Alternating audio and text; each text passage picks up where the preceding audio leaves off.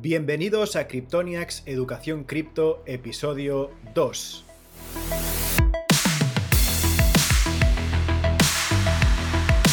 Bienvenidos al podcast sobre noticias, actualidad cripto y también educación cripto, educación financiera.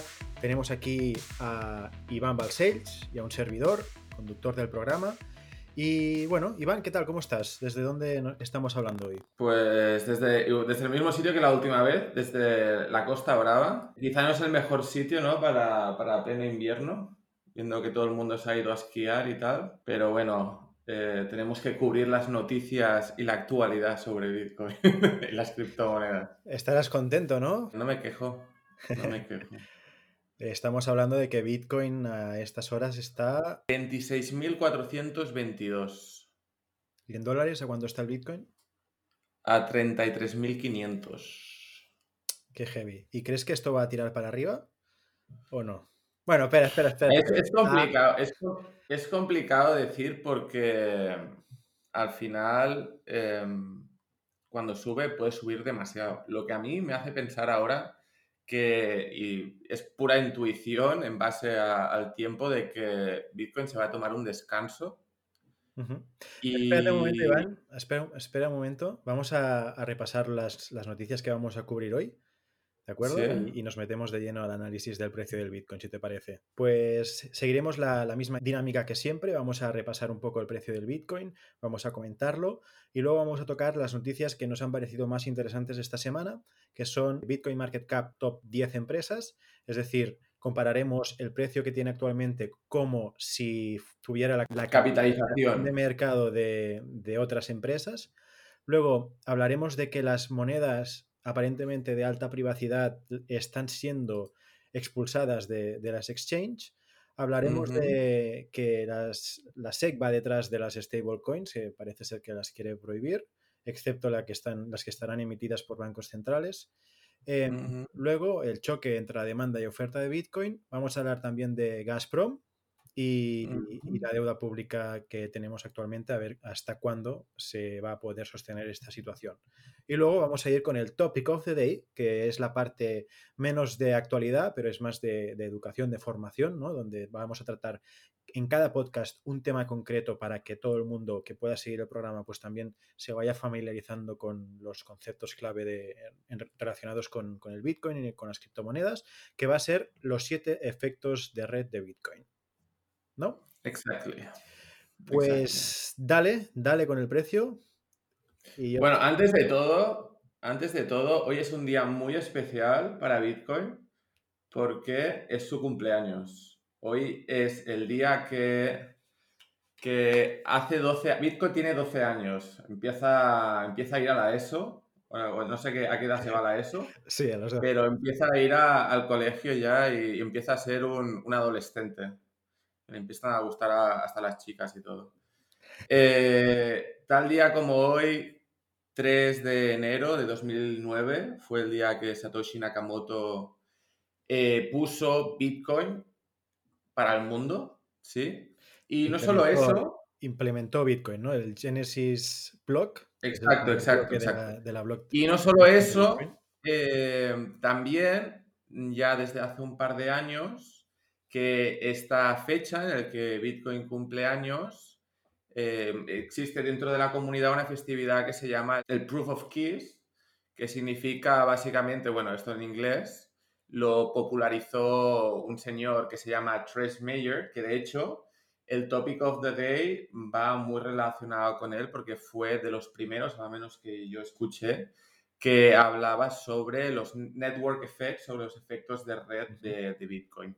Y básicamente este Proof of Keys, eh, que el eslogan es Not Your Keys, eh, Not Your Bitcoin, es básicamente eh, enseñar a la gente que deberían sacar sus bitcoins de los exchanges y guardar sus llaves privadas, es decir, sus llaves de acceso a sus criptomonedas en un sitio que no fuera un exchange. De esa manera tendrían pleno control. Entonces, este día es el día en el que todo el mundo debería sacar sus bitcoins de, del exchange para ponerlo eh, o en sus Trezor o Ledger. Vale, pues entonces, relacionado con el precio eh, Bitcoin estos últimos días ha estado en fire. Eh, de hecho, ha llegado prácticamente a los... ¿Eh? Ha estado en fuego. Ah, bueno, en Fire, sí, todo el mundo conoce en Fire. básicamente casi ha llegado a los 35 mil dólares, que son unos 27.500 euros. Ya llevamos mucho tiempo con el precio sobrecomprado, aunque siendo Bitcoin aún podría estar más sobrecomprado. Y lo, quería, lo que quería recalcar es de que esta estructura de mercado que estamos viendo se parece, diría que incluso más a la del 2013 que, que al mercado que vimos en 2017 de momento. Porque así como en 2017 hubo rectificaciones del 30%, de momento no hemos visto ninguna. ¿Sí? Y básicamente mi pregunta es, claro, para que haya una rectificación tiene que haber gente que, que, venda, ¿verdad? Y la pregunta del millón es, ¿quién está vendiendo? ¿Hay alguien que vaya a vender a estos precios? Y la respuesta es que no lo tengo bien claro. Y te voy a decir más, te voy a decir por qué. Yo creo que en este mercado es un mercado completamente distinto y básicamente porque ya no es simplemente el que está comprando la persona de calle, ¿no? La persona como podríamos ser tú y yo, mi vecino, el portero de casa o cualquier persona, sino ya son instituciones, ya son empresas, son gente que tienen otras prioridades, ¿no? Que quieren comprar y quizá mantener su Bitcoin por 20, 50, 100 años. No tienen la necesidad de vender. Entonces, eso supone un, no un problema, pero que quizá veamos una estructura de mercado completamente distinta a la que fue 2017. Claro, ya no se meten tanto para especular, ¿no? Hay una gran parte de personas que han invertido en Bitcoin para mantener, ¿no? Y para realmente utilizarlo como reserva de valor, que es uno de los atributos que se le da a Bitcoin desde, bueno, desde sus inicios, ¿no? Básicamente. Exacto. Entonces, también, aparte de este cambio de dinámica en el, el tipo de persona que está comprando Bitcoin, también me gustaría añadir como algo distinto a otros mercados, a otras fases del mercado en el que Bitcoin se ha encontrado, es de que este año ha sido un año muy especial. Seguramente ha sido el peor año para la mayoría de nosotros por una situación excepcional que ha pasado que se llama COVID. Y eso ha afectado mucho en los mercados porque básicamente la mayoría de bancos centrales de los países desarrollados han, han estado imprimiendo una cantidad de dinero eh, como si básicamente hubiéramos estado viviendo la Tercera Guerra Mundial. Ponemos un ejemplo. La Fed, el Banco Central de Estados Unidos, ha imprimido el 25% de todos los dólares en existencia. Eso es una barbaridad de dinero.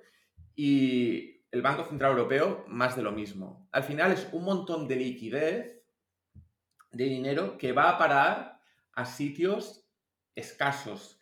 ¿Y qué se considera escaso? Pues mira, podemos ver eh, sobre todo los, los, mercados americanos, en el Standard Poor's, en el Nasdaq, lo podemos ver en inmobiliario en grandes ciudades, en sectores muy específicos, en varios muy específicos. Los precios se han disparado y evidentemente también lo podemos ver en Bitcoin, ¿vale? Es como dices, ¿no? Al final estamos viviendo como si fuera una tercera guerra mundial donde el mecanismo de actuación, no sé si de los gobiernos o del planeta o de quien sea, es otro tipo de arma, en este caso biológica, y se está repitiendo lo que, por ejemplo, pasó en la guerra de Vietnam, ¿no? cuando Estados Unidos empezó a imprimir billetes a punta pala y al final... Para financiar la guerra. Exacto, para financiar la guerra. Y en ese momento que eh, el dólar era como el... Eh, estábamos a tipos de cambio fijos con el dólar el resto de países, eh, se rompió esa paridad y a partir del 71-72, ahora no recuerdo exactamente, con Nixon de presidente, se instaló el tipo de cambio fluctuante que tenemos hoy en día. Y también todo el tema de, bueno, yo creo que va, vamos hacia otro Bretton Woods, ¿no? Un acuerdo de donde se trate... De hecho, es una de las noticias que, quería, que quería hablar, aunque al final la, la, he descartado porque quizá podríamos hablar en un topic of the day Pero lo que quería explicar yo con esta gran devaluación que está habiendo a nivel de las monedas más importantes es básicamente más allá de que a nivel nominal, ¿no? Si ponemos el precio de las acciones, el precio de Bitcoin, el precio de inmobiliario respecto denominador euros o dólares, eso explica una historia y vemos prácticamente hiperinflación ¿no? en este tipo de activos. Pero si cambiamos el denominador de, en vez de euros o dólares, lo cambiamos por oro, lo que se ha considerado históricamente como hmm. dinero, vemos una historia completamente distinta. Vemos que, por ejemplo, el Standard Poor's no está en máximos históricos. Sus, máximos históricos fue en 2000, la burbuja de 2000 con todo el crecimiento de Internet. Pero ahora no está en máximos históricos. Pasa lo mismo con el, con el Nasdaq. Pasa lo mismo con muchos distintos activos. Lo que ha pasado no es una subida de los precios de forma natural, ha sido una devaluación de la moneda. El único activo que está ganando terreno respecto al oro es Bitcoin. Y de hecho, últimamente a mí me gusta ver más la gráfica de Bitcoin respecto al oro que la gráfica de Bitcoin respecto al euro o el dólar. ¿Vale? A nivel del oro, Bitcoin está ahora, un Bitcoin son 17,43 onzas de oro. El máximo histórico de 2017 eran unas 15 y media. Es decir, que a nivel de oro acaba, entre hace dos días, ayer y hoy, sobrepasamos el máximo histórico de 2017. Aunque si tú lo miras en dólares o en euros a nivel nominal, hace, estamos, claro, unos precios de 33.000, casi 35.000 dólares. Pero respecto al oro, te explica una historia completamente distinta. Ok, entonces básicamente Bitcoin es el único activo que se ha apreciado respecto al oro, ¿no? A ver, podemos encontrar algunas acciones muy específicas, como pueden ser Tesla, que, hasta hace un par de días habían subido incluso más que Bitcoin. Ahora lo dudo. Pero en general, como asset, como activo, ¿vale? Yo no, no, estoy comprando Tesla con Bitcoin, yo comparo el stock market, ¿sí? Con Bitcoin, ¿vale? Por, por distintos activos, Bitcoin es el único que se, que se está apreciando respecto al oro. Pues buenísima intro y comentario del precio de Bitcoin y ahora, sin más dilación, vamos a tratar la primera noticia, si te parece Iván, que es la contextualización del precio de Bitcoin en comparación a, otro a otros mercados. Vale, perfecto. A ver, aquí vamos a comparar y como podráis ver en la gráfica, el precio del market cap, de la capitalización de distintos activos, ¿vale? Con Bitcoin.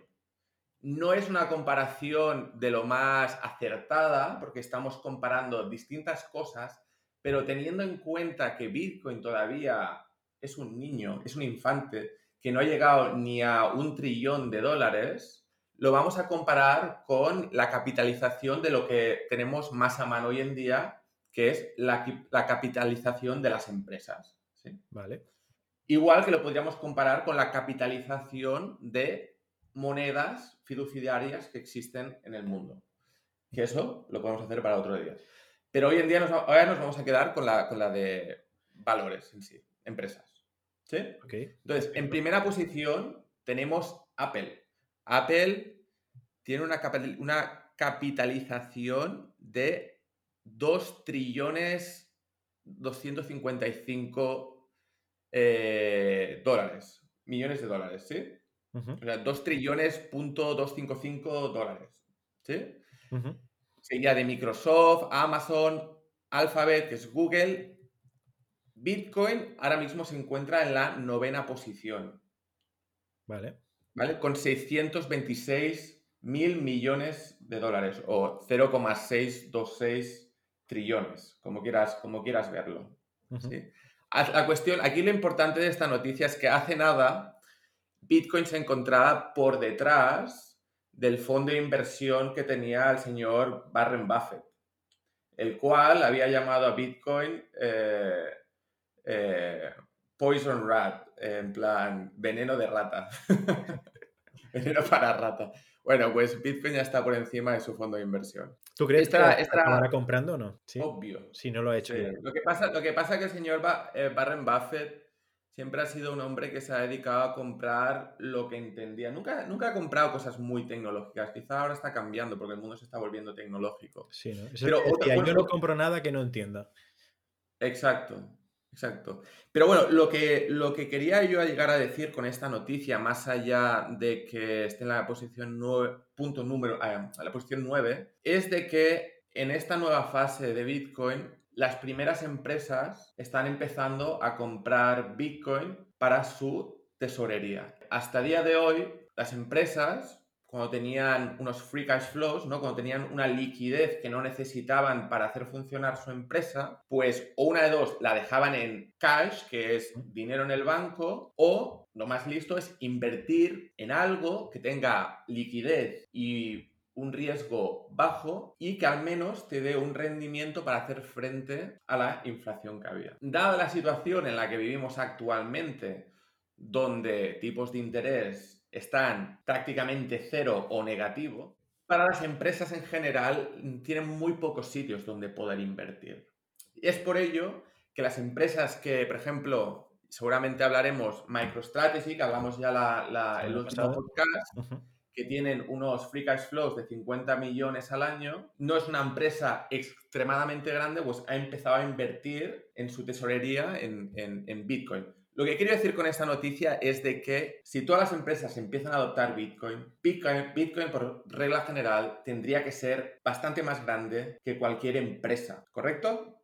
así es. En este caso, la más grande de todas es que estamos equiparando Bitcoin a empresas cuando realmente se debería comparar con las que están más arriba, que son el, oro. Eh, sí, sí, sí, sí, pero sí, e, evidentemente. Y seguramente en este, en este, en este ciclo llegaremos a sobrepasar Apple y ya iremos a buscar el oro. Pero mi, mi noticia que quería explicar es más que nada es que si las empresas empiezan a utilizar Bitcoin como tesorería, por regla general y de lógica, Bitcoin tendría que tener una, una capitalización más grande que cualquier otra empresa. Que en ese caso, la número uno es Apple con 2 trillones y pico. Y que aquí estamos viendo que en el gráfico, si Bitcoin tuviera la capitalización de mercado actual de Apple, el precio de Bitcoin debería estar rondando los 120 mil dólares, ¿cierto? Sí, correcto. Si eh, Bitcoin tuviera la capitalización del oro, estaríamos hablando de 600 mil dólares por Bitcoin. Exacto, pero esto es al precio de hoy en día. Esto no significa que el oro también eh, gane valor. ¿Entiendes? Sí, sí, claramente. Vale, perfecto. Pues esta es la primera noticia. Perfecto. Entonces, como conclusión, básicamente lo que diríamos es que mm, Bitcoin se está haciendo mayor, que está apuntando a, la categoría donde en teoría debería estar, que no es la de las empresas, es la del oro, y que la tendencia a largo plazo es que Bitcoin pues sea eh, un valor refugio y, su precio ahora pues pueda parecer incluso ridículo, ¿no? Claro, es que al final la gente dice, pero ¿cómo puede valer un Bitcoin 100.000, 200.000 dólares? ¿Cómo puede valer? No lo mires por el precio, mira por la capitalización, compara capitalizaciones. No, no, es una reflexión muy buena, sobre todo eh, les invitamos que miren la capitalización del dólar que les dejaremos ahí también la, información para que vean en contexto que, los, los, efectos que tiene imprimir billete sin, control, ¿no? Prácticamente. Exacto. Pasamos a la siguiente noticia. Y es que Ripple lo sacan de, los exchanges americanos. Y sí, pero, son por, por, motivos distintos. XRP, ya como hablamos en el episodio pasado, básicamente la SEC, ¿no? esa gente que en Estados Unidos se dedica a controlar todos los activos, las securities, determinó que... A la, a la Comisión de Mercados de Valores que tendríamos en España, ¿no? Exacto. Pues determinó que XRP era, era un activo, un security y que lo iba a denunciar. Eso es lo que, donde nos quedamos la semana pasada. Pues bien, esta semana ya eh, hay varios exchanges, sobre todo americanos, ¿no? Que ya se han pronunciado al respecto y van a sacar de la lista de activos con los que trabajan a XRP. Esto es por un lado y después hay Monero, XMR, Betacash y Dash que también los están deslistando de muchos exchanges del mundo, básicamente porque se consideran monedas eh, no privadas, pero con, con, en plan que es difícil de rastrearlas y por lo tanto, como vivimos en un mundo en el cual las criptomonedas están creciendo tanto y las distintas instituciones están empezando a regular esos mercados, no les gusta la idea de tener monedas privadas. Esto me parece... que no se pueda poner su KYC y anti-money laundry los Anti-lavandería, ¿no? Eh, eh, esto me parece brutal. esto es lavandería, eh, lavado de dinero. sí, sí, exacto. Esta noticia me parece brutal porque es algo que ya mencionó John McAfee cuando vino a la Barcelona Blockchain Week, de que los gobiernos, si aparecen estas monedas con alta privacidad, va a ser prácticamente imposible trazar el gasto hecho con estas monedas. Es decir, si el gobierno no puede saber qué o en qué está gastando el ciudadano, tiene un impacto brutal en la recaudación de impuestos. Es decir, estas monedas provocarían la generación de una economía sumergida, pero digital. ¿no? Y, cuando, y hay un libro buenísimo que, que, se escribió hace más de 20 años que habla de esto, los gobiernos nos tratan como si fuéramos ganado al final, ¿no?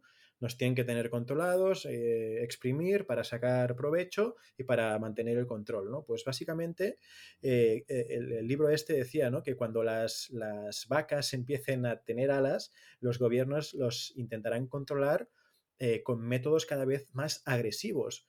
Correcto. Y, esto es un ataque directo a, la capacidad de recaudación de los impuestos de, los gobiernos. Sí, aún así, aún así, aunque intenten deslistar, por decirlo de alguna manera, estas monedas, se están creando tecnologías que se están incorporando no solo a Bitcoin, sino con todas las segundas capas por encima de Bitcoin, como Lightning Networks, que proporcionan una privacidad mucho mayor que la de Bitcoin.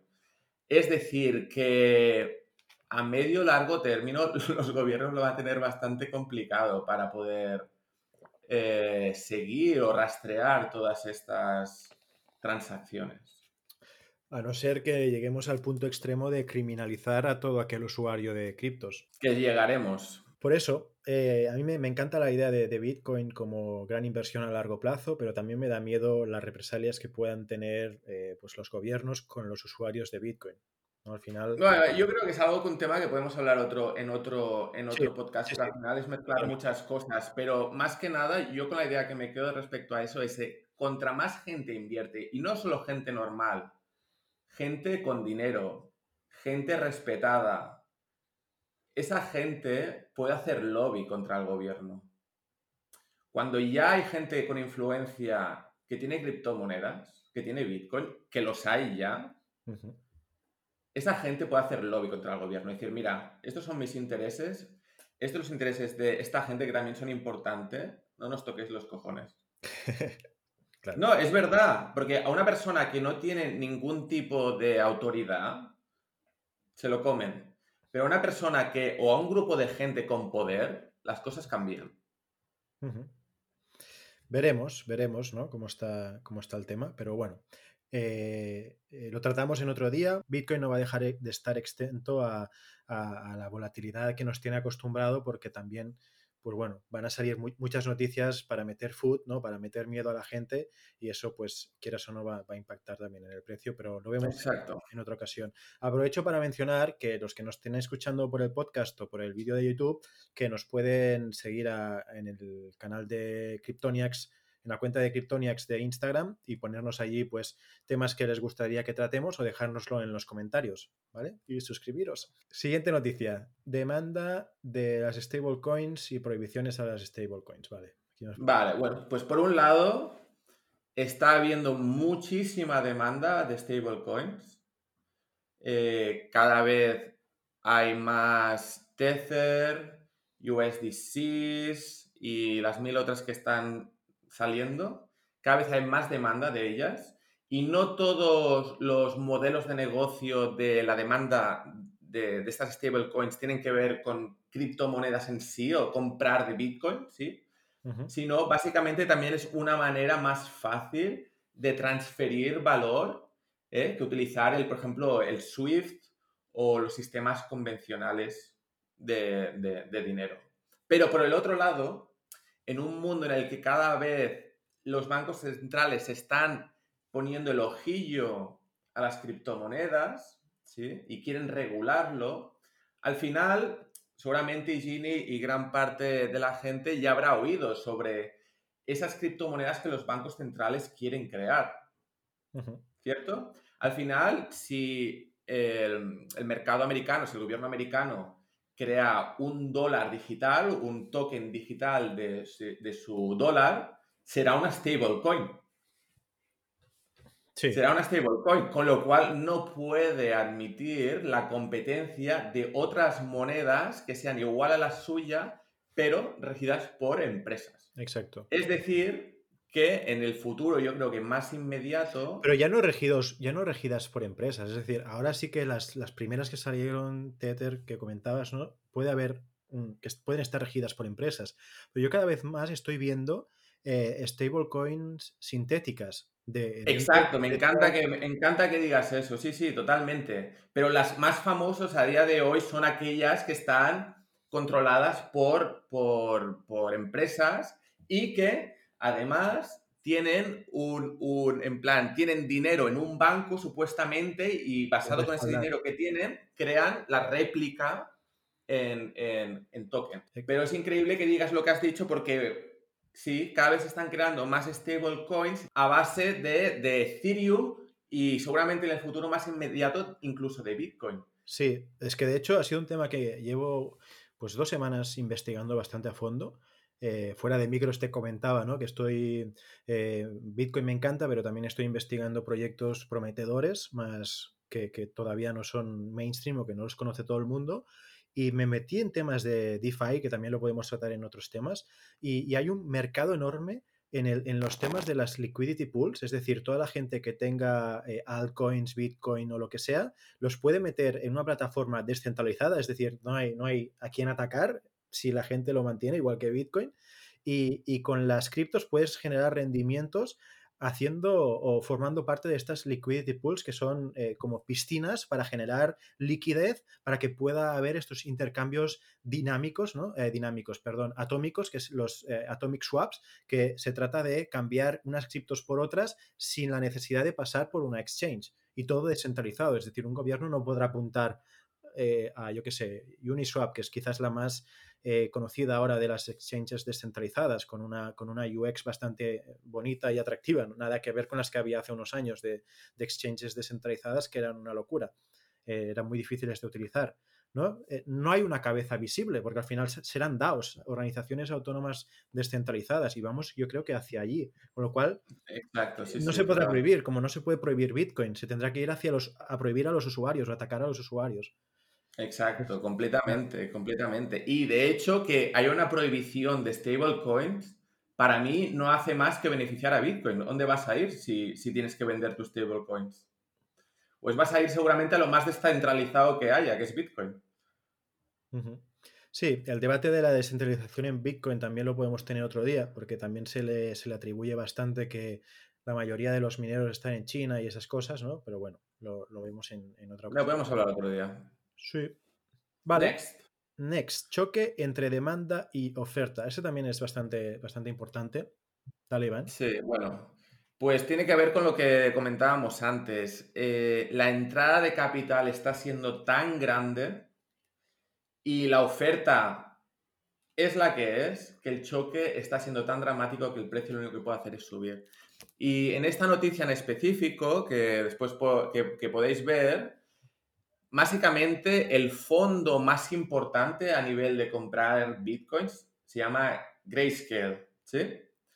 Esta gente durante el mes de diciembre compró la friolera de casi 73 mil bitcoins, ¿vale?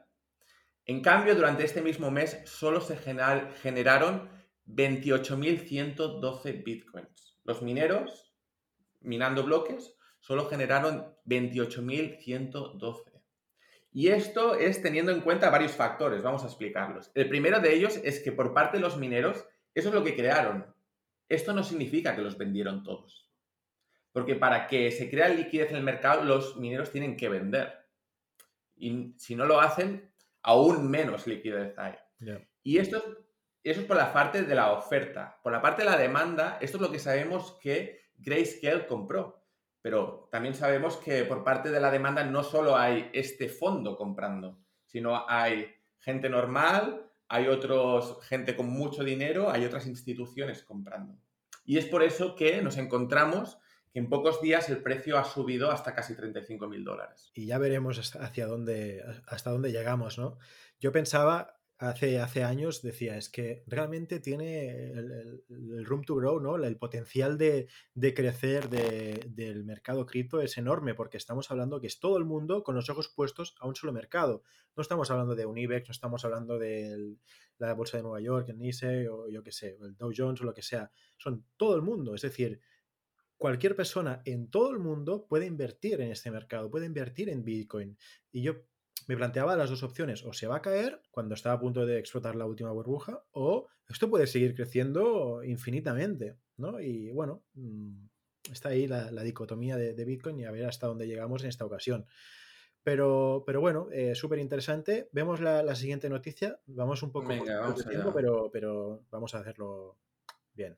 Vale, pues la empresa, la empresa Gazprom, que es una empresa rusa que produce, extrae petróleo, en este momento de tan de frenesis que tenemos sobre las criptomonedas, que para mí acaba de empezar, al final parte de su negocio es producir, bueno, extraer petróleo y cuando tú extraes petróleo también estás extrayendo metano, dióxido de carbono y otros materiales. Eh, como por ley se supone que el metano eh, no se puede liberar a la atmósfera, entonces lo normalmente o lo queman o lo destruyen y en este caso, haciendo una prueba piloto, lo que han permitido con este metano es eh, que empresas que se dedican a la minería de criptomonedas, en este caso de Bitcoin, pues utilizaran este gas, ¿vale? Para minar. Vamos, es una propuesta para eh, ser de forma más eficiente a la vez que se extrae el petróleo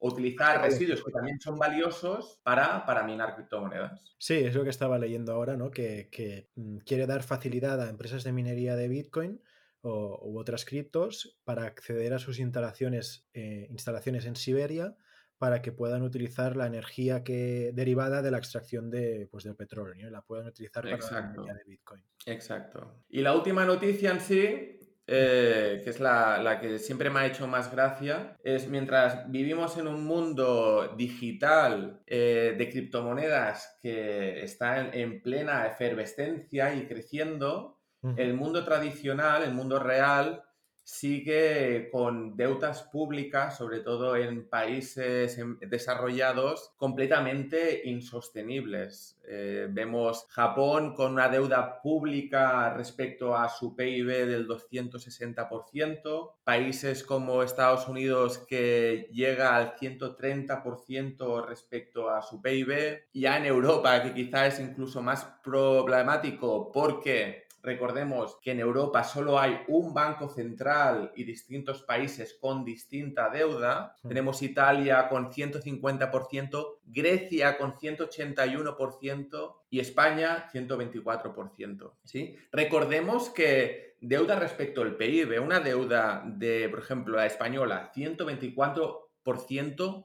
de deuda pública respecto al PIB significa que se necesita todo un año de lo que se genera en el país, un año y 0,24%, porque es 124, para pagar la deuda pública. Si a eso le juntamos deuda privada de empresas y de, de, las casas, de lo que tiene la gente, ahora no tengo los números sobre la mano, pero está casi 300 y pico, casi 400% en el caso de España. Y ya no me quiero imaginar Japón o otros, otros países. Pues es, es heavy, ¿no? Al final, la deuda tiene que ser, en este sistema financiero actual, la deuda tiene que ser perpetua porque no se puede pagar. Son más grandes los intereses que se tienen que pagar que la cantidad de dinero que tienen los, los gobiernos. Y la única forma de generar más dinero es imprimiendo más billete, con lo cual se incrementa la, la deuda, ¿no? Entonces, bueno, eh, que se preocupe el Homer del futuro, ¿no? Que como decían en Los Simpson, pues ya veremos cómo se soluciona este, este tema, pero... Bueno, es lo que decías tú, al final va a tener que... Un acuerdo, otro Bretton Woods. Un, un Bretton Woods 2.0 o una devaluación masiva o una nueva tecnología como puede ser las blockchains o Bitcoin, aunque para mí los, bancos centrales no van a permitir eh, perder ese privilegio por alguna manera. La pregunta del millón es, aunque no lo, lo permitan, ¿van a poder hacer algo? Esa es la pregunta del millón. Os invitamos que accedéis a la web de Cryptoniax.com. Ahí tendréis acceso a un manual que hemos hecho para las personas que recién se introducen en este mundo con lo que deberían saber y para también evitar errores y evitar, pues, más que algún disgusto que seguro que leyendo el manual lo, vais a evitar. Así que ya sabéis, podéis acceder a la web y ahí registraros y descargar el, el manual. Dicho esto, pasamos al topic of the day, al tópico del día, que si no recuerdo mal, que lo hemos comentado antes, eran los siete efectos red de Bitcoin. Dale, Iván. Tienes razón, Gini. Hoy vamos a hablar sobre los siete efectos de red de Bitcoin. Eh, hablamos de este tema hoy porque quería hacer un homenaje a Trace Mayer, que fue la primera persona de la cual oí hablar sobre, sobre el tema. Eh, los siete efectos de, red de Bitcoin. Entonces, la primera pregunta que nos tenemos que hacer es qué es un efecto de red, porque entiendo, Gini, que habrá mucha gente que no tiene ni idea de lo que es un efecto de red. Correcto. Una, una pequeña explicación. Vale, para los que nos estén escuchando y vean que aquí se está riendo Iván y no se sabe bien bien de qué, es porque hemos hecho, esta es la segunda toma, con lo cual la pregunta ya me la he hecho antes y hemos seguido grabando, pero no ha quedado bien. Quiero ver si Igini ha hecho los deberes. Hemos tenido un problema con los micros y hemos tenido que volver a grabar. ¿vale? voy a decir lo mismo que, que, había dicho antes, que no era exactamente lo que es un efecto de red. ¿vale? Para mí un efecto de red eh, era un ciclo de retroalimentación positiva, es decir, que la causa genera un efecto y este efecto tiene incidencia en la causa, lo que genera es un efecto de bola de nieve, en este caso positivo, ¿no? Cuantos más usuarios utilizan Bitcoin, más gente quiere utilizar Bitcoin, entonces, pues así hasta el infinito. me, ha, gustado más tu segunda explicación que la primera. Vale, vale. Eh, eh, quedas aprobado. Gracias. De todas maneras, yo he hecho mi, búsqueda, ¿no? Y la definición que me ha gustado más es la siguiente. El efecto de red es un fenómeno por el cual un mayor número de personas o participantes mejora el valor de un bien o servicio. O servicio. ¿Sí? Perfecto. Entonces, existe una fórmula eh, que se llama la ley de, de McAfee, ¿sí? que dice así. El valor de una red de telecomunicaciones aumenta proporcionalmente al cuadrado del número de usuarios del sistema. ¿sí? Esta ley la formuló... ¿Y en cristiano esto cómo eh, sería? Que cuando ¿Perdona?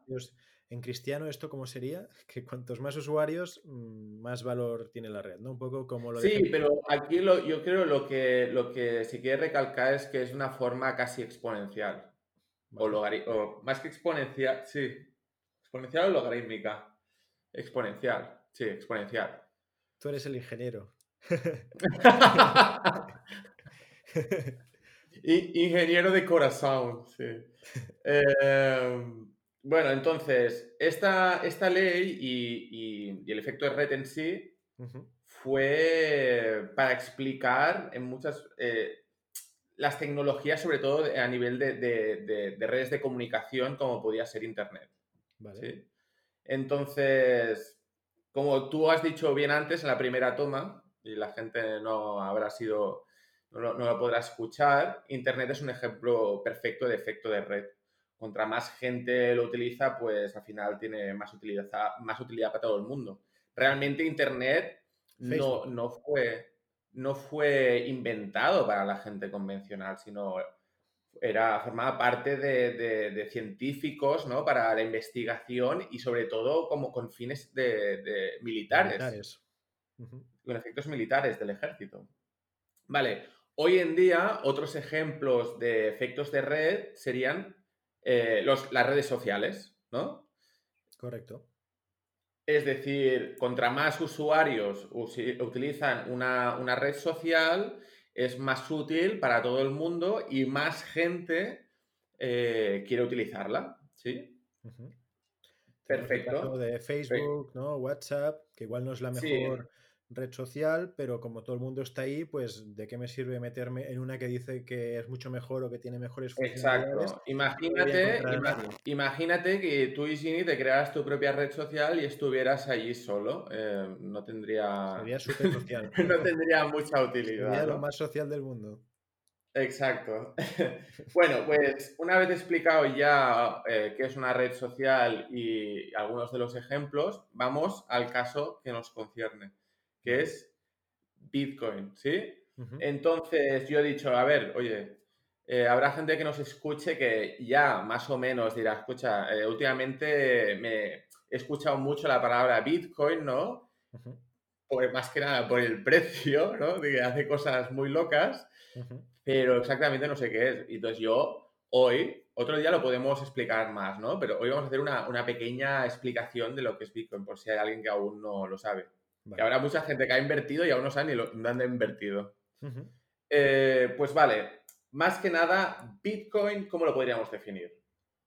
Bitcoin es el primer protocolo de Internet, ¿sí? El primer protocolo de Internet en el cual por primera vez en la historia de la humanidad, repito, en la, la primera vez en la historia de la humanidad, en la cual podemos almacenar y transferir valor de forma descentralizada a través de Internet.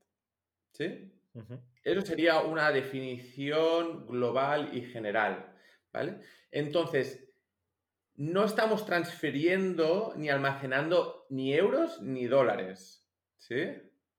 Estamos transfiriendo una moneda digital que se llama Bitcoin. Lo que pasa es que como cualquier cosa, la puedes comprar con euros y dólares, entonces da la impresión ¿no? que estamos transfiriendo euros o dólares, pero no, estamos transfiriendo Bitcoin que tiene un precio asociado.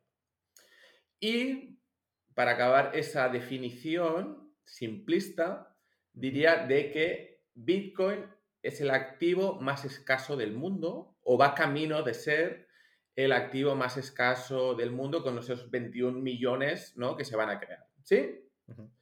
Perfecto, vayamos allá. Yo aquí apuntaría una cosa y es, eh, eh, va camino de ser el activo mainstream más escaso del mundo, porque se pueden hacer réplicas de, Bitcoin, de otras criptomonedas más, más escasas, pero sería el, más útil, ¿no? Bueno, me encanta que me, como dicen los políticos, me encanta que me hagas, no, bueno, no ha sido una pregunta, pero esta puntualización, porque justamente eh, estos efectos de red, de los cuales vamos a hablar, eh, también se crean en otras monedas. Lo que pasa que quizá no hay tantos como hay en Bitcoin y no de forma tan fuerte como los hay en Bitcoin. Y eso hace que Bitcoin tenga, sea la, moneda reina dentro de las criptomonedas. Bitcoin es el rey, correcto. A mí me gusta verlo como si fuera una mujer, pero si tú quieres ver como si fuera el rey, también te lo compro. Rey. rey. Entonces, quiero decir que estos siete efectos de red se retroalimentan entre ellos mismos, ¿vale? No es que pasen uno de forma independiente del otro, no, los siete están pasando a la vez, hay unos que son más básicos, otros que son más complejos y que pasarán a medida que haya más adopción, pero veremos que se retroalimentan entre ellos, ¿vale? Y al final es lo que hemos dicho antes. Contra más gente participe, pues más utilidad habrá para esta gente que ya ha invertido o que lo utiliza. Y también más gente dirá, oye, que a mí también me interesa, quiero probarlo. Y no despreciemos la tercera opción. Más dinero, más dinerito, más dinerito hay. ¿Sí? que también es muy importante. Vale, entonces, y justamente lo que, lo que comentábamos, una de las consecuencias de que tenga estos siete efectos de red es de que al final, a pesar de haber más de 4.000 monedas, pues Bitcoin sea la, reina por, todo este conjunto de efectos de red. Vayamos por el primero efecto de red. Y si ¿tienes alguna idea de, de cuál puede ser? ¿Esta es una clasificación o categorización que se ha inventado alguien o... Bueno, te lo pongo fácil. ¿Cuál crees que es el motivo principal por el cual la gente invierte en general y no solo en Bitcoin? A ver, la gente que tiene un plan y que tiene una estrategia, eh, y si estamos hablando de inversión, que no es a corto plazo ni es especulación, es mantener su patrimonio y verlo aumentado con, esas inversiones eh, por encima de la inflación. Esa sería... Sí, estoy, estoy de acuerdo. Bueno, me ha salido mal la, jugada, pero más o pues menos vamos estamos hablando de, una persona que dice, uy, ¿cómo está creciendo el Bitcoin? Voy a meterle dinero, es pura especulación y llevado por las emociones. Exacto, bueno, pero yo no me centro solo ahora, sino desde el principio, los primeros inversores. Bueno, ya, ya lo digo yo, pero me has ayudado mucho. El primero en sí, y, la, y ya, ya he utilizado la palabra que quería decir, que es, por un lado, la inversión y la especulación. Este es el primer efecto de red, ¿vale? Especulación, inversión. En cualquier bien, ¿no? Hay gente pues, que quiere especular e invertir. Es el más básico de todos. Entonces, quería puntualizar aquí, dice, porque claro, hay mucha gente que dice, oye, es que Bitcoin es muy volátil, ¿no? Es muy volátil. Vamos, vamos a puntualizar aquí las cosas. Vamos a poner los, puntos sobre las is. Eh, normalmente las empresas, cuando nacen, no salen directamente a bolsa, ¿cierto, Igini? Correcto. Normalmente pasan por una serie de rondas ¿no? de capitalización, que son las, pues las series A, las series B, las series C, en la cual pues en plan capital privado, ¿no? Financia a esta gente para que pueda hacer sus primeros pinitos con sus productos. Esa empresa cuando ya comienza a facturar bien, pero normalmente eh, entre que la, la, empresa se empieza y que llegan a bolsa normalmente pasan unos 10 años, ¿vale? Esos 10 años son si nosotros los pudiéramos ver en el mercado, un mercado público, serían pura volatilidad, pura vida, eh, pura volatilidad, ¿sí? Pura volatilidad. ¿De acuerdo? El segundo caso serían las monedas fiduciarias. Vale, pues normalmente con las, las monedas del país están soportadas por el gobierno, por los bancos centrales y además, y muy importante, algo que la gente a veces obvia, los ciudadanos del país están obligados a utilizar esas monedas básicamente porque tienen que pagar los impuestos con esa moneda. Entonces, hay una necesidad de utilizar esta moneda. Esta moneda. Vayamos al caso de Bitcoin. Bitcoin no es ni una empresa, y lo más cercano a lo que podríamos comparar es a, a una moneda de este país, pero lo que hemos visto es una moneda de Internet crecer desde céntimos hasta 35 mil dólares sin el soporte de ningún gobierno, ni de ningún banco central, ni de ningún venture capital, ni de dinero privado, y nada. Ha sido puro y natural como la vida misma. Este, como decía Ralph Merkel, el creador de los árboles de Merkel, decía que Bitcoin es el primer caso de un ser vivo que, vive y respira en Internet. Absolutamente, absolutamente. O sea, estamos viendo, hay mucha gente que dirá, mira, esto de Bitcoin es una estafa, lo que tú quieras. Eh, aprende, aprende, un poco, aprende un poco de, cómo funciona el dinero. No, porque es importante aprender de cómo, la historia del dinero y la tecnología. Pero para mí, lo más complicado fue eso, de pasar de cero céntimos a esos primeros 30 dólares. Que eso fue la primera Lo que pasa es que, mira, yo, yo entiendo, puedo llegar a entender las personas que dicen que Bitcoin no tiene un valor intrínseco porque se están basando en los marcos mentales que utilizan para analizar pues, las monedas de, un banco central, o sea, el, dinero fiat que comentabas, ¿no? las monedas fiduciarias o las, acciones o, lo que sea. Pero aquí, para entender Bitcoin, tienes que romper ese molde y darte cuenta de que es que quizás no, no será la, la, moneda del futuro, porque yo siempre digo, tiene que vencer al status quo y se va a enfrentar a muchos problemas, pero para analizar Bitcoin te tienes que quitar el patrón de pensamiento que tienes ahora mismo, o sea, el marco mental de pensamiento actual, y contemplar la posibilidad de que estás ante un cambio de paradigma.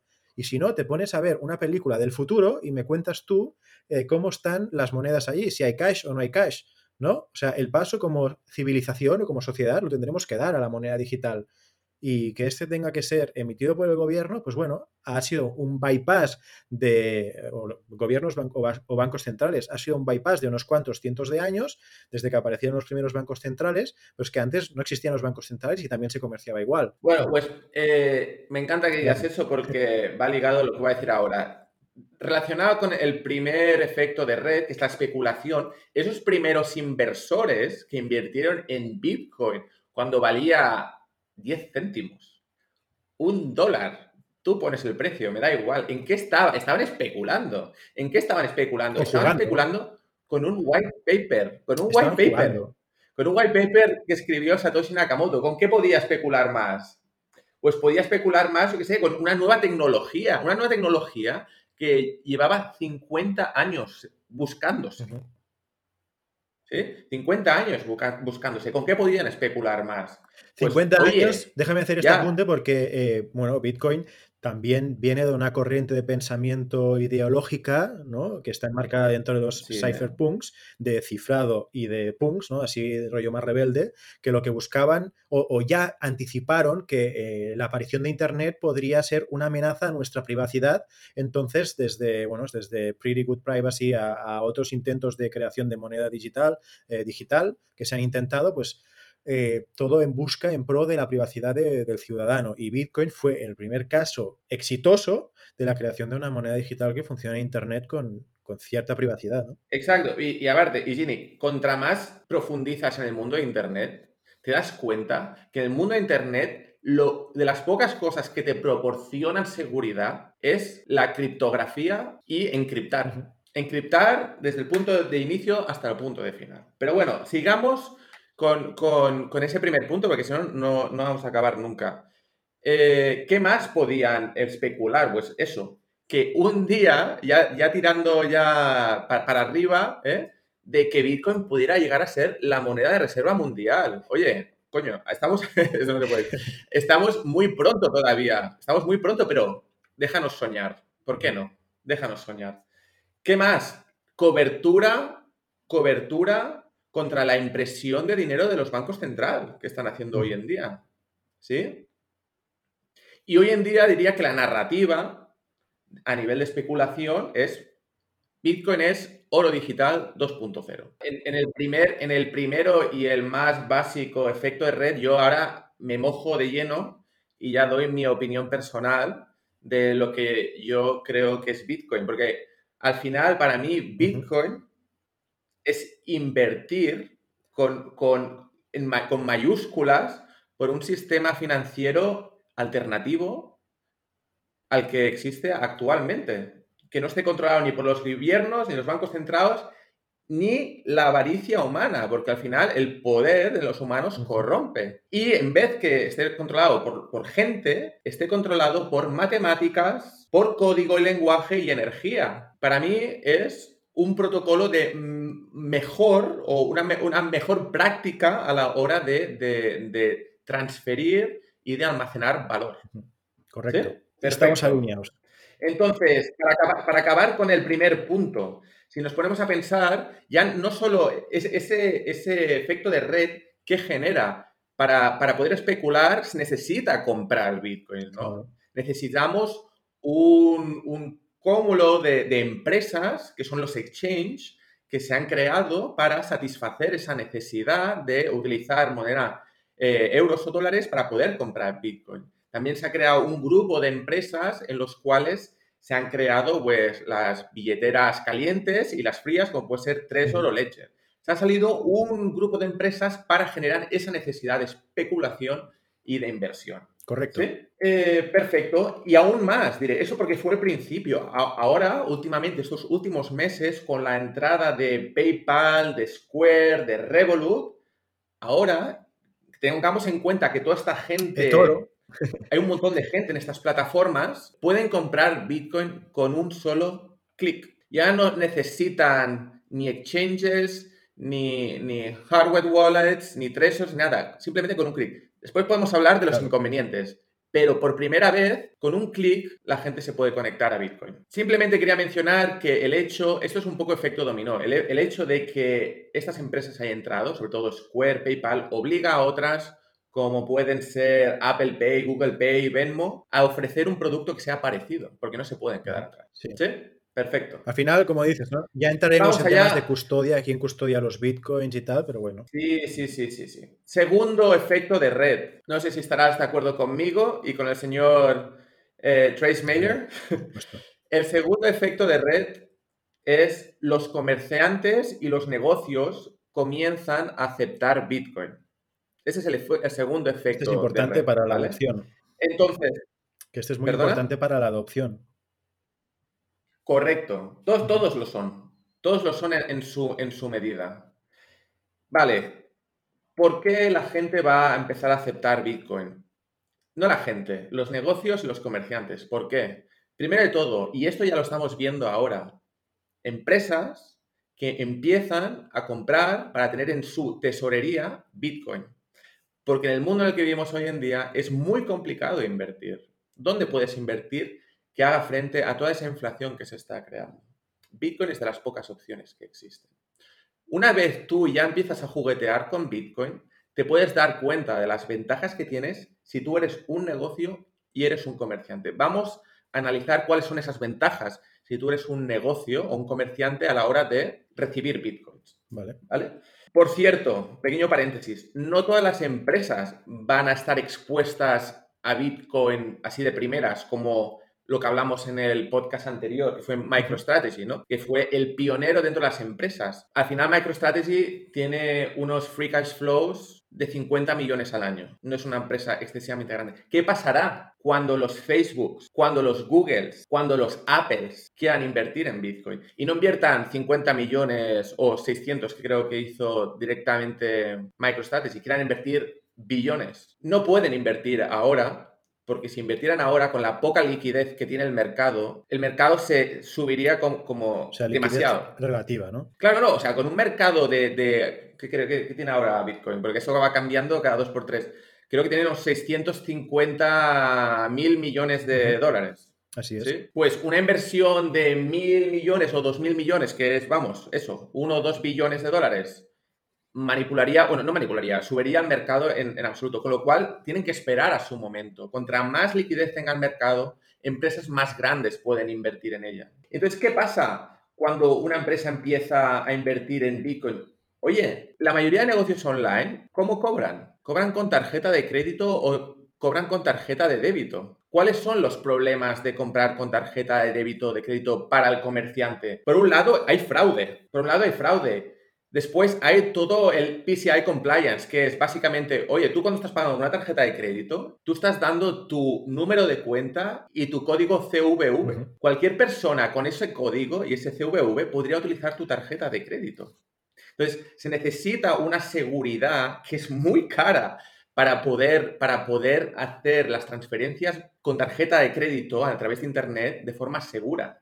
¿Sí? Sí, de hecho puedes comprar tarjetas en la Deep Web para que son exacto, al final exacto, tiran de fondos de, cuentas. De hecho, las tarjetas, de hecho, las tarjetas de crédito no fueron inventadas para Internet. Es una tecnología que para Internet no es ideal, no es perfecta. Y Bitcoin ayuda con eso, porque no hay fraude, no hay costes asociados a mantener una tecnología que no fue diseñada para ello, no hay devoluciones pero una vez tú haces el pago y hay una confirmación en el blockchain de Bitcoin, esa, esa transferencia ya no se puede tirar para atrás. Básicamente lo que está haciendo es de que tú, cuando cobres esos Bitcoins, es trasladar el efectivo al mundo digital. Porque si yo te doy 5 euros, te los, te los doy y no hay vuelta atrás. La única forma de que me los devuelvas es que tú me los vuelvas a dar a mí. En el mundo, en el mundo, eh, en el mundo normal, estás hablando? Lo que hace Bitcoin es trasladar lo que ocurre con el cash, ¿no? Con el dinero fiat. Exacto, en exacto. mundo real, al mundo digital, básicamente. Exacto.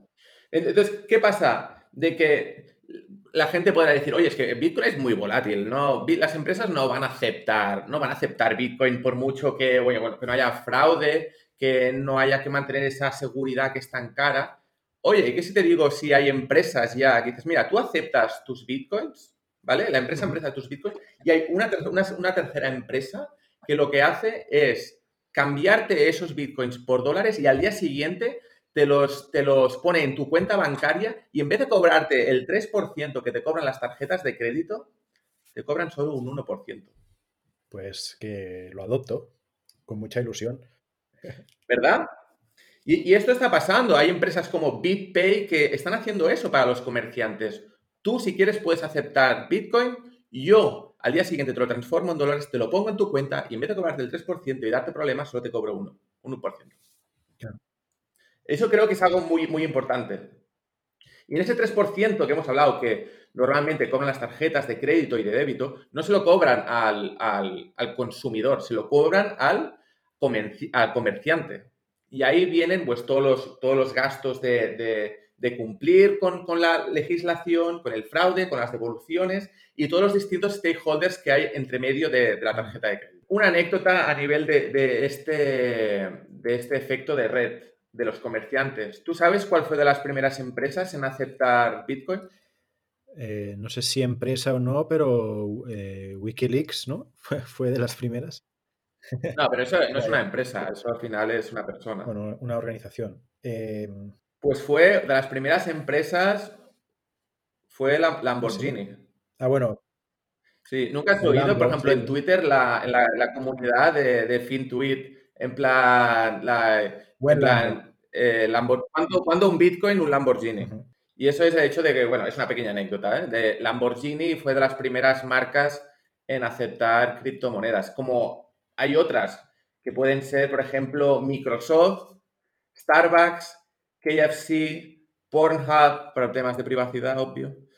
Eh, el mundo, este efecto de red se está desarrollando poco a poco, el de los comerciantes. El tercero es los consumidores empiezan a gastar Bitcoin, ¿vale? Este es el tercero. De hecho, ya podemos ver los primeros síntomas de ello, ¿sí? Hoy en día hay tarjetas de créditos y de débitos, se han puesto muy de moda este último año. En la, por ejemplo, tenemos las de Binance, tenemos la de BlockFi, en Estados Unidos hay un montón, Fold Up, eh, que te permiten consumir tus criptomonedas. ¿Qué pasa? Para todos aquellos establecimientos que no aceptan criptomonedas, pues antes de comprar, te hacen el cambio a euros o dólares y entonces, ¿qué pasa? Pues esas tarjetas donde si son Visa o Mastercard, en aquellos establecimientos mundiales en el mundo donde acepten eh, Mastercard o Visa, tú podrás gastar tus criptomonedas. ¿Qué te parece, Es fabuloso.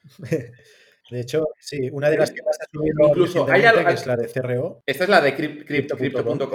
Eh, bueno, aparte todos los cashbacks, todos los beneficios derivados de la tarjeta, pues también incentivan Aquí, aquí es donde iba. Hay, hay algunas monedas de estas en las que tú puedes gastar tus criptomonedas, pero es que encima cada vez que tú gastas te dan un porcentaje en criptomonedas. Y hay otras, como las de que acabas de mencionar ahora, que es el CRO, que es el crypto.com, que tú no hace falta ni que consumas tus criptomonedas. Tú puedes tener tus criptomonedas allí guardaditas porque crees que van a subir.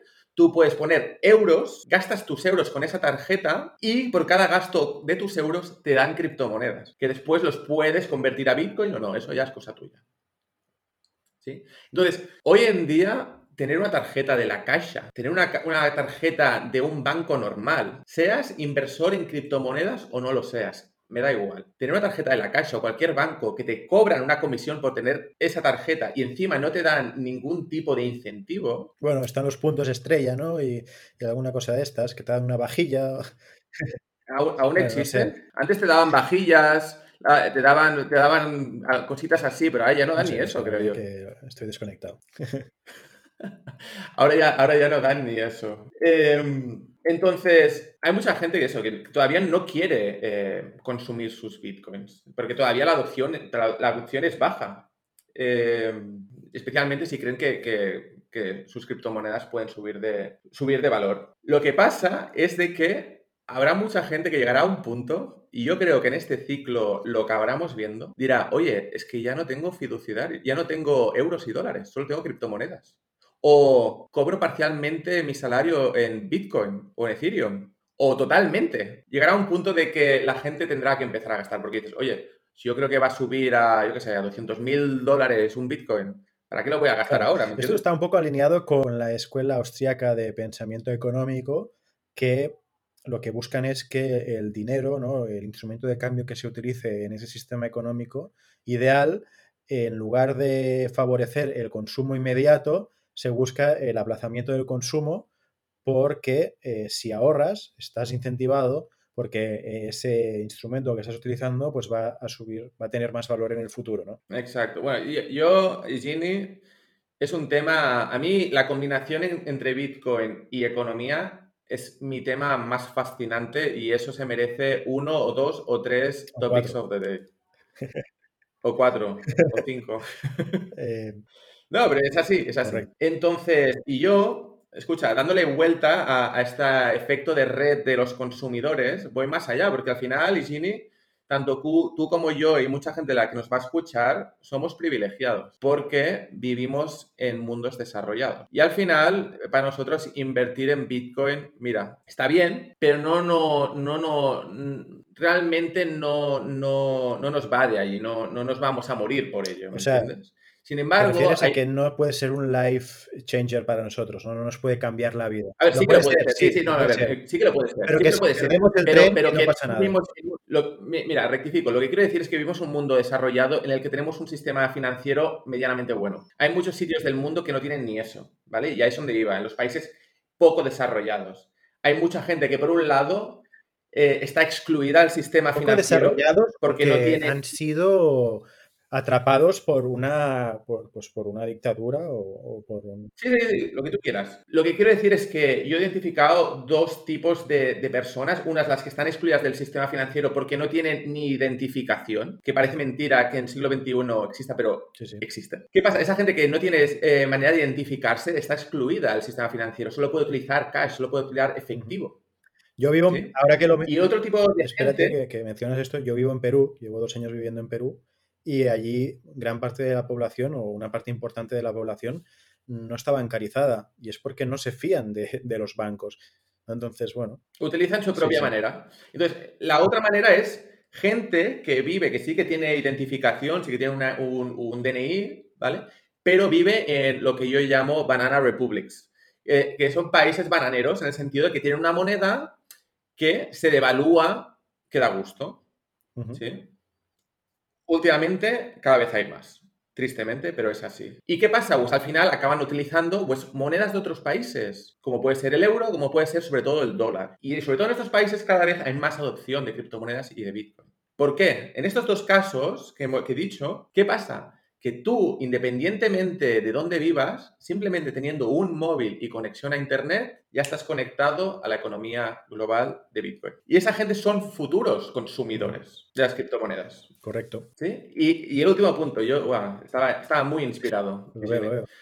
Eh, y el último punto, también muy importante, gran distinción con, con el sistema financiero tradicional, es de que ya no hace falta ni que esté vinculado una cuenta a una persona, sino que las propias máquinas y electrodomésticos y aparatos pueden tener su propio monedero y empezar a hacer pagos entre ellos. Esto lo que tiene que ver con la tecnología en la que ya estamos entrando, que es el Internet of. Things. Tú tienes una nevera, tiene un monedero, tiene sus criptomonedas allí, se te acaba la leche, lo sabe, te le compra la leche a él Claro, solito. y el, te- el y te la Internet de las cosas, ¿no? El Internet of Things que dice. Exacto, Que el Internet of Things. que puedas IoT. de alguna forma tener tu cesta de la compra habitual, que sabes que cada mes vas a comprar eso, ¿no? Y recargas el monedero de tu, de tu nevera y que la nevera automáticamente está vinculada a Amazon y que ya pues te va haciendo la compra en... Exacto. Esto con el sistema convencional no puede pasar. O te digo otro caso. Eh, en vez de pagar suscripciones, como puede ser el Canal Plus o Netflix, que ahora está de Canal moda, ya no sé si existe, ¿eh? imagínate que... Creo que es Movistar ahora. Bueno, no sé. Bueno, da igual. Es que yo no, casi no veo la tele. Entonces, imagínate que tu tele tenga su propio monedero y solo pague por el contenido que ves. Oye, que ves media, media hora de una película. Pues tú estás pagando cada minuto o cada segundo por esa película que estás viendo. Que la dejas de ver al, al minuto 30, pues dejas de pagar. Todas estas opciones existen gracias y pueden existir gracias a las criptomonedas y no pueden pasar en el sistema convencional que vivimos. Y con eso acabo el punto número 3, que es el efecto de red de los Esta, esta última reflexión está- ha estado buena, ¿eh? La de las, eh, las películas por segundo por minuto. Me ha gustado. Perfecto. ¿Cuál crees que es el, el cuarto efecto de red de Bitcoin? No sé. Algo muy importante que hace que, aunque mucha gente diga, oye, Bitcoin no está respaldado por nada. ¿Qué les dirías tú a esa gente? ¿Cuál es el cuarto efecto de por red? el tema de la minería. Exacto, la seguridad. Este es el cuarto efecto de red. Mucha gente dice, oye, pero si Bitcoin no está, no está sustentado por nada, eso es, y eso es una mentira, Ginny. Eso es una, es una mentira.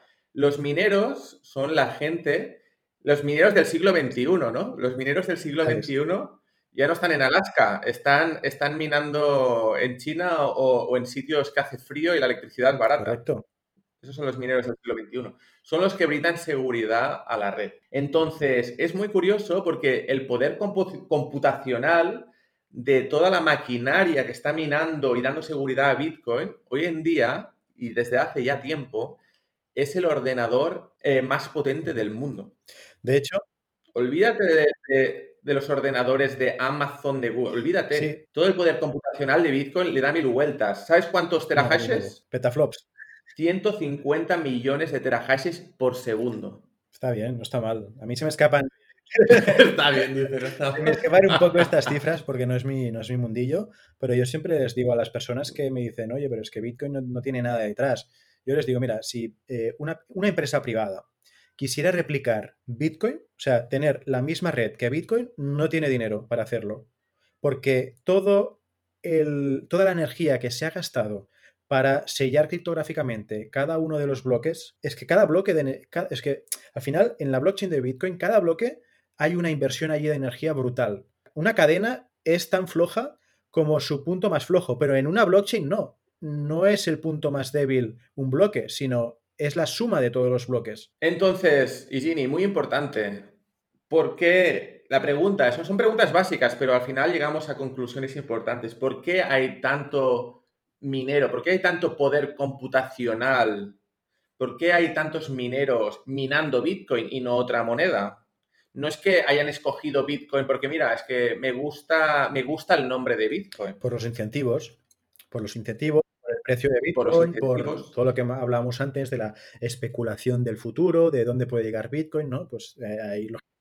Bueno, al final es porque es la moneda de las monedas, si no la más moneda más rentable que, tiene un minero para, para minar. Esa es la razón principal. ¿Y por qué es la moneda más rentable? Pues en gran parte por los tres efectos de red que hemos hablado antes. del primero, la especulación, del uso, por tanto, de los consumidores como por parte de los comerciantes. Creo eh, haber eh, leído en Twitter el otro día que a los precios que estaban, estamos más o menos ahora, la media de los mineros era ganar un millón de dólares por segundo. Pero claro, con eso tendrías que estar minando y ganando todos los bloques, ¿no? Estoy hablando de media. Los mineros en general, de media. Habrán que ganarán más porque son más eficientes y tienen más poder computacional y habrán que ganarán menos. Pero estás hablando de, mineros rollo que tienen instalaciones enormes. No estás minando. Exacto. No estás hablando de minero Sí, no, a ver, es que ya, llega un punto, llega un punto que Bitcoin ya no lo minan aficionados. son, grandes pools de, minería. O sea, se ha vuelto una profesión seria. Ya no es como antes que podías minar con tu ordenador y, sacarte unos, bitcoins. Entonces, claro, si tú eres una corporación o un inversor, tú quieres invertir en ese blockchain que sea el más seguro, ¿no? Que tú hagas una transacción y tenga tanto seguridad que no se pueda revertir esa transacción. Correcto. Y ese es el, cuarto, el cuarto efecto de red. Porque, oye, ¿qué pasará con las demás monedas que utilizan proof of work? Prueba de trabajo, ¿no? El mecanismo de consenso. sí, el mecanismo de consenso, que es utilizar energía y luchar entre ellos para ver quién mina el próximo bloque. Desde mi punto de vista, la mayoría de monedas, menos Bitcoin, tendrá que pasar a, un proof of stake o cualquier otro mecanismo que exista. Pues sí, sí, sí, parece lógico. Perfecto. ¿Qué más tenemos por aquí? Vale, el quinto. Ya solo, solo nos quedan dos más. bueno, tres, cinco, seis y siete. Dale, Iván. El quinto, los desarrolladores, los developers. A veces la, nos olvidamos que Bitcoin no deja de ser código de que, de que Bitcoin es programación y que es lenguaje, es pura matemática al final el lenguaje de, la programación. Y podemos decir de que eh, en Bitcoin trabajan los mejores programadores. Los mejores programadores que existen trabajan en este proyecto. De hecho, yo diría que Bitcoin hoy en día no es el mismo que fue en 2009. ¿sí? ha, ha, habido muchas, ciertas modificaciones.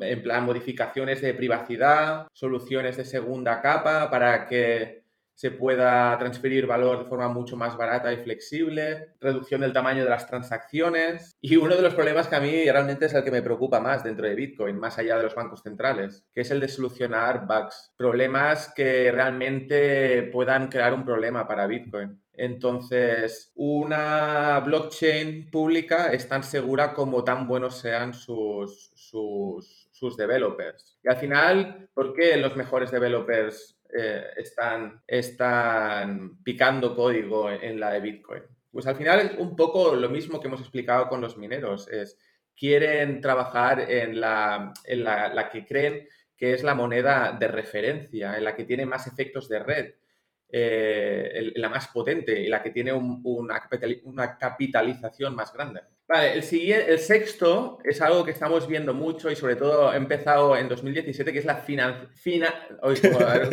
financialización del, del sector. No financiación, financiar no, es en plan, las instituciones empiezan a crear productos de derivados, instituciones. Eh, Wall Street. El Wall Street, tenemos, Wall Street. el Wall Street de las criptos, ¿no? Exacto. No, pero que Wall Street llega en caballo andante al mundo Bitcoin y se baja con su sombrerito y dijo, aquí estoy, el cowboy.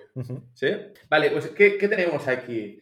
Aquí es donde tenemos realmente la, obtenemos la interfaz con el, con el sistema monetario actual, ¿sí? ¿No?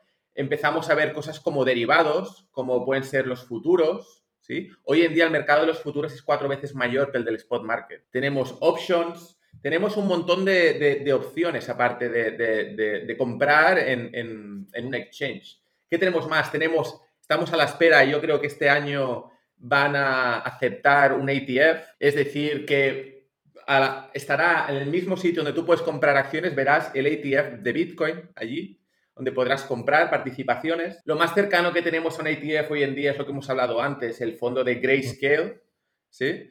que al final está comprando un montón de bitcoins y tú puedes comprar participaciones de, de ese fondo y permiten comprar bitcoins de forma mucho más fácil. ¿sí?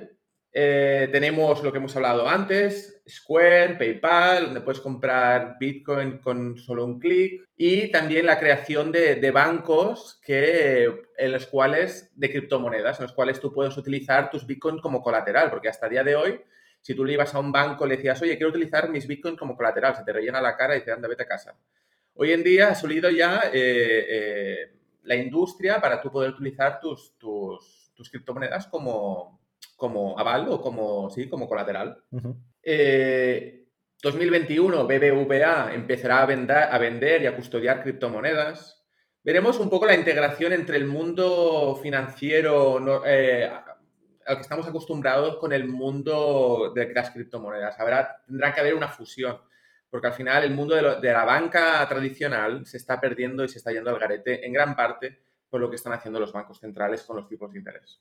Finalmente, y este es el último efecto de red y para mí el mayor. Si podemos llegar aquí, poco a poco se está construyendo, pero le queda mucho, que es Bitcoin llegar a ser la moneda de reserva mundial. Sería muy ¿eh? feliz si llegase allí. es potente el titular. Es, es muy potente, sí, es muy potente.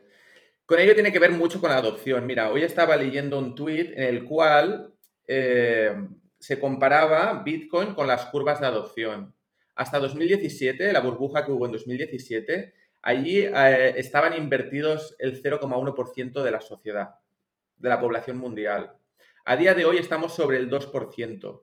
Y la teoría de las curvas de, adopción, que como tú sabrás tienen forma de S, eh, dice que a partir del 2.5% de adopción, recuerdo, repito, estamos en el 2% de adopción, las cosas se ponen muy interesantes interesantes en el sentido de que empieza a haber una adopción masiva. Crecimiento exponencial. Y eso Crecimiento exponencial muy heavy. Crecimiento exponencial muy heavy. Entonces, claro, todavía quedan muchos incrédulos, ¿no? Que por eso les recomiendo que escuchen este programa y gente que ha invertido y todavía no saben la que, lo que ha invertido, en lo que ha invertido. Pero a partir de, yo creo que este ciclo realmente es donde veremos un crecimiento brutal y adopción en la, en la, sociedad. Qué bueno. Pues, no, súper interesante los siete puntos. Espero que a los espectadores y, a la audiencia le haya parecido interesante. Nos ayudaría mucho que nos dejen un like y un comentario o que nos comenten a ver qué les parece, si añadirían alguna cosa más que creen que no hemos cubierto. Y también les invitamos a que nos sigan a Instagram, ¿no? ¿Cuál es nuestro Instagram, Iván? A mí me gustaría, Gini, que si la gente, si nos escucha, que nos dijera de, qué les gustaría que hablásemos. Vale. Y si les gusta la dinámica. Porque al final, al final hacemos esto porque nos gusta, ¿no? Pero también queremos feedback para ayudar a la gente. Chévere. como dirían en Perú. Eh, pues fantástico. Lo dejamos aquí. Nos pueden seguir a, Instagram, que es Cryptoniacs, con Y, que no lo has dicho. y también nos pueden visitar a nuestra web, cryptoniacs.com, para que se puedan registrar y descargar la guía de introducción a las cripto gratuita, ¿vale? Y para que no cometan los errores más comunes. Sin más dilación, ha sido un placer. Nos despedimos. Hasta la próxima. Chao. Chao, chao. Chao, chao.